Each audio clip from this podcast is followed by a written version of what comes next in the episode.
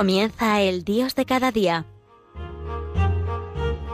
Desde la Diócesis de Alcalá, con el Padre José García Hernández.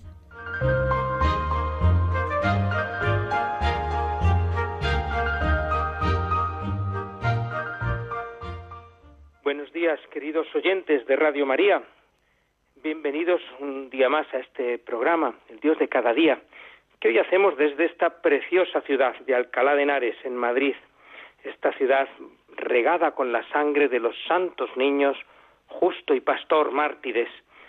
Pues desde aquí, desde Alcalá, en este tiempo de verano, en estos días de, de los calores, tiempos de idas y venidas, quizá algunos volviendo de las vocaciones, otras esperando empezarlas, otros que les tocará, ¿verdad?, también pues trabajar todo el verano para estar al servicio precisamente de los que se van de vacaciones.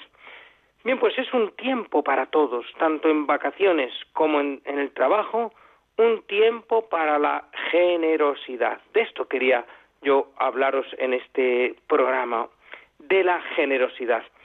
Eh, he tomado unas ideas de un libro mm, titulado Reflexiones para cursillistas de cristiandad, escrito por uno de los sacerdotes iniciadores del movimiento de cursillos de cristiandad, Monseñor Sebastián Gallá, fallecido ya hace unos años, y él hace ya bastantes años escribía este libro con una serie de reflexiones para los cursillistas que creo que nos pueden hacer mucho bien a todos.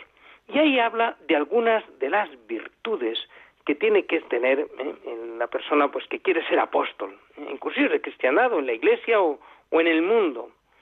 Y, una de las virtudes que nos invita a vivir Monseñor Sebastián Gallá es esta de la generosidad. Y comienza él diciendo precisamente el miedo que tenemos a veces los cristianos a entregarnos, a ser generosos.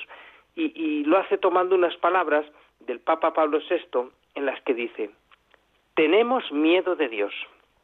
¿Miedo de qué? Quizá de que nos pida demasiado, de que se coja nuestra vida, y por eso miedo de que seamos demasiado devotos, de que nos llamen beatos. Y por eso dosificamos nuestra entrega al Señor. Queremos, eso es cierto, tratar con el Señor, ser cristianos, pero decimos, pero sin exagerar. Vamos a misa, nos acordamos de, de Dios de vez en cuando, pero que no nos pida más. Bien, pues desgraciadamente, ¿verdad? Esta es una actitud muy frecuente, muy corriente entre los cristianos. Este miedo a que Dios nos pida demasiado, este querer ser cristiano pero sin exagerar, sin dar la vida, sin entregarse. Pues bien, frente a esta realidad, Monseñor Sebastián Gallá en este artículo nos invita a la generosidad. Generosidad, fijaros que no hay que plantearla en primer lugar como una generosidad de hacer cosas por los demás. La primera generosidad que plantea aquí Monseñor Sebastián Gallá es la generosidad para aceptar y recibir los dones de Dios. Fijaros, dice, debemos estar dispuestos a recibir el don que Cristo nos hace de sí mismo, pues Él nos dice, yo doy todo por ti, mi vida, mi palabra, me hago pan para ser tu comida y estar siempre contigo. ¿Y tú? ¿Qué haces? ¿Qué hacemos frente a este don que nos hace Cristo de sí mismo? Tú me recibes como hace tanta gente, entreabriendo apenas o sin abrir la puerta de casa. Te limitas a decir, ¿quién es? Y no haces nada, no abres, temiendo que sea alguien inoportuno. Pues esta realidad, ¿verdad? del Señor que se quiere dar y que nosotros nos cuesta abrir la puerta. Dice, sin embargo, la caridad de Cristo nos apremia. Él quiere entrar en nosotros para llenarnos de su gracia y de su alegría, para darnos su plenitud de vida y de felicidad. Esto es lo que quiere Jesús. Y nosotros respondemos, despacio, despacio, ya veremos. Pues bien, frente a esto nos invita eh, Sebastián Gaya, confiad en Cristo. Sentid la dulzura y el calor de su invitación, gustad la bondad de su mensaje, seguid la vocación que transforma nuestras pobres y áridas almas y nos hace ser buenos, fuertes, puros, capaces de llevar a cabo acciones dignas del hombre regenerado. Confiar en Dios que viene y que se dan nosotros a abrirle de par en par las puertas a Cristo. Fijémonos en Cristo y abrámosle el alma y el corazón diciéndole, ven Señor, tú eres mi salvación, tú eres mi único maestro y redentor. Pues veis, la primera generosidad que tenemos que fomentar en nuestro corazón es para acoger el don de Cristo. Segunda generosidad a la que eh, eh, nos llama también el Señor es la generosidad para emprender el camino de la santidad. Y comenta eh, aquí en, este artículo Sebastián Gallá, los que no quieren comprometerse dicen para disculparse que no tienen madera de santos. Y dice él, raro bosque ese de la madera de santos. Dice, pero es que aunque existiera, no bastaría tener madera. Claro que no. No basta tener madera, ni es lo más importante tener madera de santo. Dice, y en todo caso, tú también la tienes. Todos, diríamos, tenemos madera de santos. Solo falta que dejes de ser un leño informe y que modeles en tu madera la imagen de Cristo. Dejarnos modelar a, imagen de Cristo. Dice, los santos no tienen madera, lo que tienen es carne y hueso. Lo que no tienen los santos, dices, tu apatía, tu reserva y tu falta de generosidad. Claro, esta es la diferencia. Eh, el problema de la santidad no es si tengo madera o no de santo, sino si quiero ser generoso, si tú quisieras. Dice, porque ningún santo habría llegado ni a sus primeros pasos en el camino de la santidad si un día no hubiera dicho, quiero. Este es el principio del camino de la generosidad y el camino de la santidad. Quiero. Desde aquel día, sin necesidad de madera especial, aquel hombre fue subiendo peldaños en el camino de la santidad. Pero lo primero este, quiero, Señor, que quiero, que quiero ser santo. Bien, pues después de, de, plantear esta generosidad para recibir a Cristo, para abrirnos a su don, de la generosidad para emprender el camino de la santidad, este artículo, este librito Reflexiones para cursillistas de cristiandad, plantea cuál es el Evangelio de la generosidad. ¿Cuál sería el pasaje del Evangelio que, mm, digamos, contiene en resumen esta actitud de generosidad del cristiano? Pues mirad, es eh, Evangelio de San Lucas, capítulo 9, versículo 23, que dice así. Si alguien quiere venir en pos de mí, que se niegue a sí mismo, cargue con su cruz cada día y me siga. Esta es la generosidad. Fijaros, dice tres condiciones para ser discípulos de Cristo, con generosidad. Primero, negarnos a nosotros mismos. No mirarme tanto a mí. Esto no es una falta de autoafirmación. Para negarme tengo que quererme, tengo que, que valorarme, tengo que autoafirmarme. Pero una vez que yo me conozco en mi dignidad y en mi grandeza de ser hijo de Dios y hermano de todos los hombres y amado infinitamente por Dios, ahora yo me niego dándome entregándome. Segundo, cargar con la cruz, con la vida de cada día, con las dificultades, con los problemas, sin tener miedo, sabiendo que Cristo los lleva con nosotros. Y tercero, seguirle, seguir a Cristo, imitar su generosidad y su entrega de la vida. Cristo va por delante y yo voy detrás, con Él. Así es como se puede. No es posible sin la, generosidad del cristiano si no tengo conmigo a Cristo, si no llevo conmigo a Cristo. Pero con Cristo, con Él sí que todo lo puedo. Con Él la generosidad eh, eh, no es más que dejarme hacer por Él.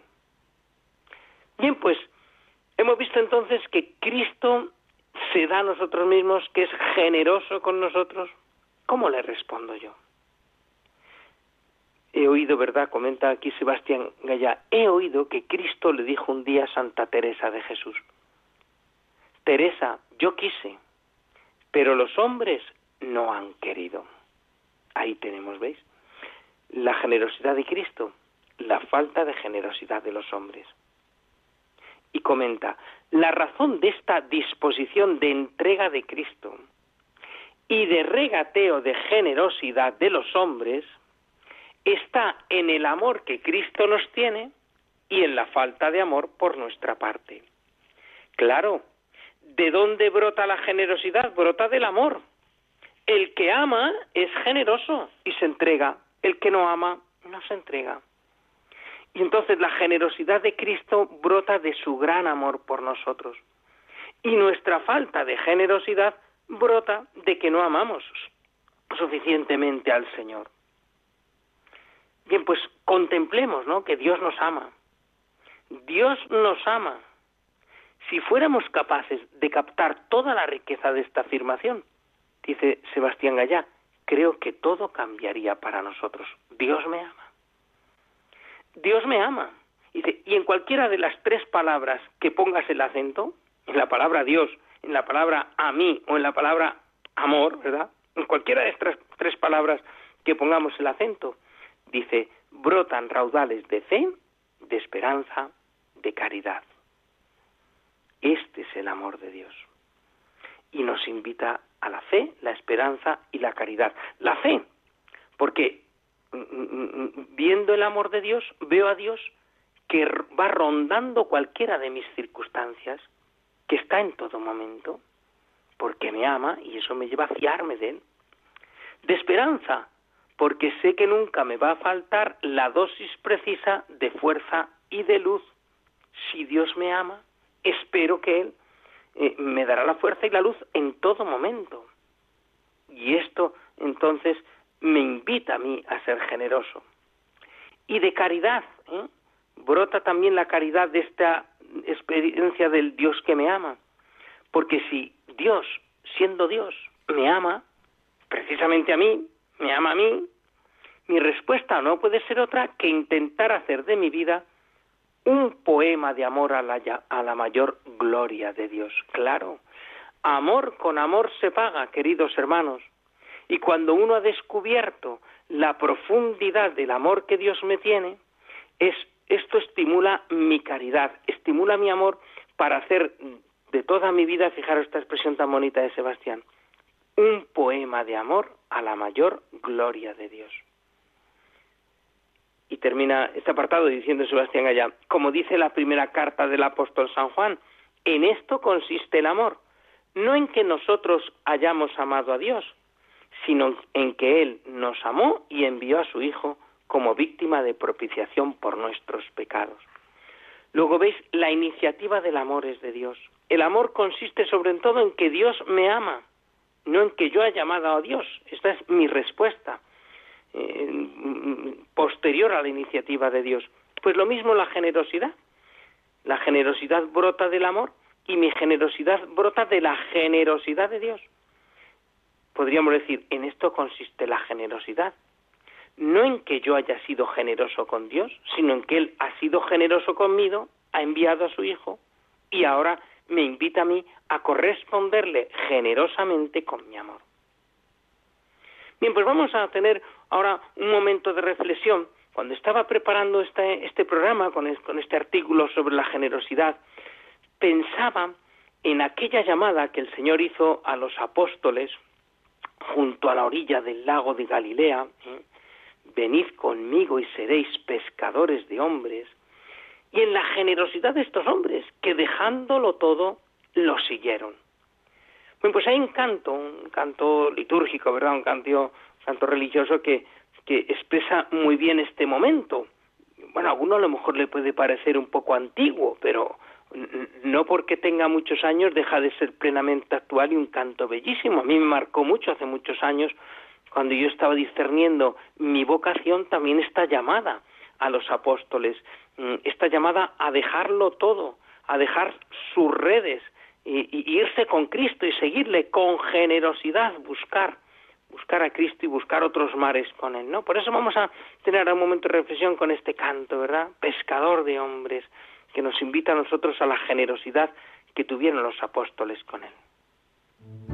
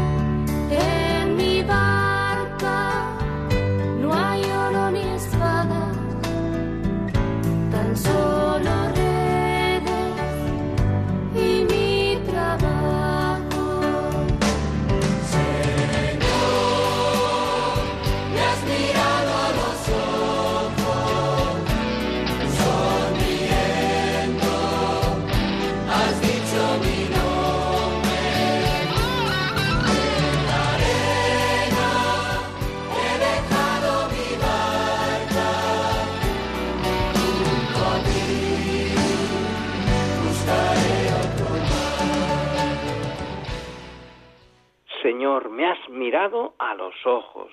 Sonriendo has dicho mi nombre.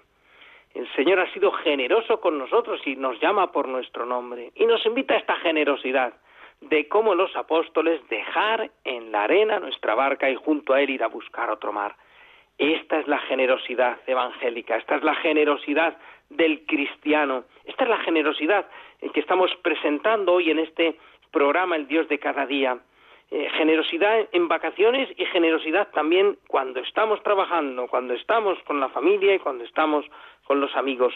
Generosidad, la invitación a la generosidad. Y una generosidad también que tenemos que vivir en la vida de la Iglesia, porque con nuestra generosidad podemos dar más vida a la Iglesia. Y Sebastián Gallá, en este artículo que estamos comentando hoy del libro Reflexiones para cursillistas, eh, nos dice, preséntate voluntario para las empresas más costosas. ¿Verdad? No tenemos que estar esperando, bueno, yo si me llaman, bueno, si alguien quiere algo de mí, pues que me digan. No, no, no, tenemos que ir nosotros presentándonos a ver qué, para qué hago falta, qué necesitáis. Aquí estoy, en mi parroquia, en mis amigos, en mi familia, en mis ambientes. No estar esperando presentarme yo para cualquier empresa. Dice, toda la nada de mi vida al ser potenciada por mi incorporación al cuerpo místico de Cristo, a la Iglesia, adquiere funciones trascendentales. Es decir, que uno puede decir, bueno, pero es que yo, si yo, lo poquito que yo sé, lo poquito que yo valgo, lo poquito que yo puedo rezar, lo poquito, es que yo no valgo, es que yo no, bueno, ese poquito, ese, ese nada, eso poco que yo soy o que valgo, incorporado a la Iglesia, incorporado ese cuerpo místico de la Iglesia, adquiere funciones trascendentales. Mis oraciones, mis sufrimientos, mis actuaciones, mi testimonio, incorporados a la Iglesia, tiene resonancias amplias, profundas, tiene resonancias eternas, porque Dios me quiere para promover maravillas. Dios me llama a esto, eh, en, esa generosidad de mi vida. Pero claro, es verdad aquí también, ¿verdad?, que para que pueda realizar esas maravillas Dios en mí, hace falta que, como en el caso de María, encuentre mi humildad. Aquí está la esclava del Señor. Hágase en mí según tu palabra. Sin esta humildad, sin este reconocimiento de que es el Señor el que tiene que hacer y yo dejarme hacer, pues mis, mis pobres talentos no se multiplican. Bien, pues en otro apartado de este artículo habla un poco de cómo esta generosidad entonces tiene que hacerse entrega y, y, los frutos y la maravilla de vivir la entrega de la vida en generosidad. Y dice así, ¿no? Dice, el que quiera vivir tranquilo en su butaca y morir tranquilamente de puro viejo, que no se meta a ser apóstol. Claro, ¿verdad? Quien no se lanza mar adentro no puede ser pescador. Pescador de hombres, hay que remar mar adentro, ¿verdad? Como también el Señor le dijo a los apóstoles, rema mar adentro, nos lo dice a nosotros. Tenemos que remar mar adentro. Y, y, y, y, con esa vida tranquila, el comodón, pues ese no vale para apóstol. Dice, pero pobre del que es llamado y por amor a su comodidad se queda en la butaca, pobre de él, porque está desperdiciando la vida, ¿no? Es verdad que no correrá los riesgos de las tormentas desencadenadas, ¿verdad? Como esas tormentas del lago de Galilea que describe también a veces el Evangelio. Bien, de acuerdo. No correrá ese riesgo, pero tampoco sabrá de aquel azul que sólo conocen los que se hacen alta mar, ni de la alegría de un amanecer cuando la barca va avanzando sobre un camino de silencio, ni de la satisfacción de la red llena que apenas puede subirse a la tierra. Pues, ves que imágenes que, que Monseñor Sebastián Engallá toma precisamente del Evangelio, donde se habla de esa red llena de peces, de ese remar mar adentro. Y claro, pues sí, remar mar adentro, pues, pues, pues puede tener sus riesgos de tormentas y salir de nuestras comodidades, pero también tiene esa belleza de dar la vida, de ver mm, cómo mm, las acciones y la generosidad de unos mía ayudan a otros a llegar a Dios y a encontrar a Dios. Esa es la generosidad y esos son los frutos y las recompensas de la generosidad. Dice, el apostolado tiene sus consecuencias, la generosidad en este caso en el apostolado. Unas serán de signo negativo, es cierto también, ¿no? También es verdad que en esa generosidad pues nos encontraremos fracasos, críticas, incomprensiones, mm, rechazos, es verdad. Pero también dice el apostolado tendrá consecuencias de signo positivo. La alegría de la oveja que vuelve al redil, el gozo de haber sido instrumento de Dios, la hermandad de esas almas que junto a nosotros hallaron la luz y encontraron a Cristo, es encontrar nuevos hermanos. Y pues esto, claro, Sebastián Gallá lo dice aquí pensando que esto ciertamente cuando es un apóstol en un, cursillo de cristiandad, pues vive todo esto, pero no solo, ya digo, en un cursillo. Pienso en esa satisfacción de esa catequista que después de dos o tres años peleando con los niños que no hacen caso, que se distraen, que dan guerra en catequesis, los ve acercarse con esa ilusión el día de la primera comunión al altar los ve luego algunos de monaguillo, otros viniendo a misa los domingos, eh, entabla esa relación de amistad con sus padres. Pues claro que ha sido duro, claro que semana a semana cuesta estar ahí firme en la catequesis con unos niños que a veces mm, parece algunos que vienen hasta casi obligados, ¿verdad? Pero y luego la satisfacción, tantas satisfacciones del apostolado, ¿verdad? Pues bien, la generosidad, claro que tiene recompensa. El Señor lo dijo, ¿no? El ciento por uno el que deje algo por mí, el que sea generoso y deje familia, actividades, lo que sea por mí, recibirá cien veces más, con persecuciones, claro, con rechazos y fracasos, y en el cielo la vida eterna.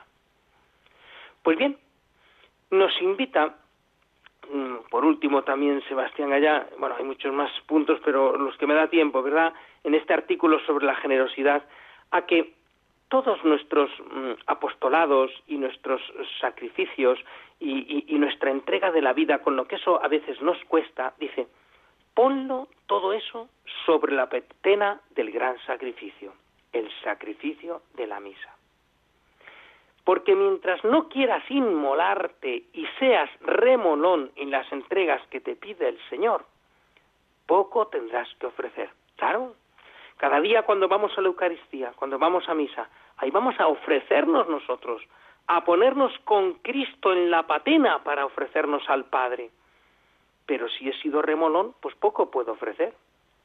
Pues bien, cuando sientas que algo te duele y te sacrifica, cuando esa generosidad, nos exige una entrega que nos implica renunciar a otras cosas, piensa que ese dolor, que ese esfuerzo, será precioso para la misa de mañana, para que el sacrificio de Cristo, que es tuyo, mío, nuestro, sea agradable a Dios Padre Todopoderoso. ¿Recordáis esa invitación que hace el sacerdote antes de la oración sobre las ofrendas? Orad, hermanos, para que este sacrificio mío y vuestro sea agradable a Dios Padre Todopoderoso. Pues para que sea agradable, ahí tiene que estar también mi entrega, mi generosidad. Hay que hacer que Cristo no suba solo al altar. Hay que hacer que no solo Él sea la víctima, también tú y yo somos un poco corredentores con Cristo Redentor y vamos cada día a la Eucaristía a presentarle todo ese nuestro trabajo, nuestro esfuerzo, nuestro apostolado, nuestro deseo de, evangelizar, de entregar la vida y de darnos a los demás. Pues bien, queridos hermanos, que todo esto estimule, ¿verdad? Todas estas ideas que, ya digo, ninguna es mía, no soy nada original, todo lo, voy tomando pues de autores que, que, saben y que se expresan mejor que yo, pero que nos ayudan, ¿verdad? Pues todas estas ideas sobre la generosidad estimulen la nuestra para acoger el don de Dios, para ser generosos en el camino de la santidad, para ser generosos en, entregar nuestra vida a Dios, en vivir nuestra generosidad en la iglesia y en presentar todo ese sacrificio de generosidad en el altar, en el sacrificio de la misa. Pues que tengáis un buen verano, os dejo con la bendición de Dios Todopoderoso, Padre, Hijo y Espíritu Santo. Amén.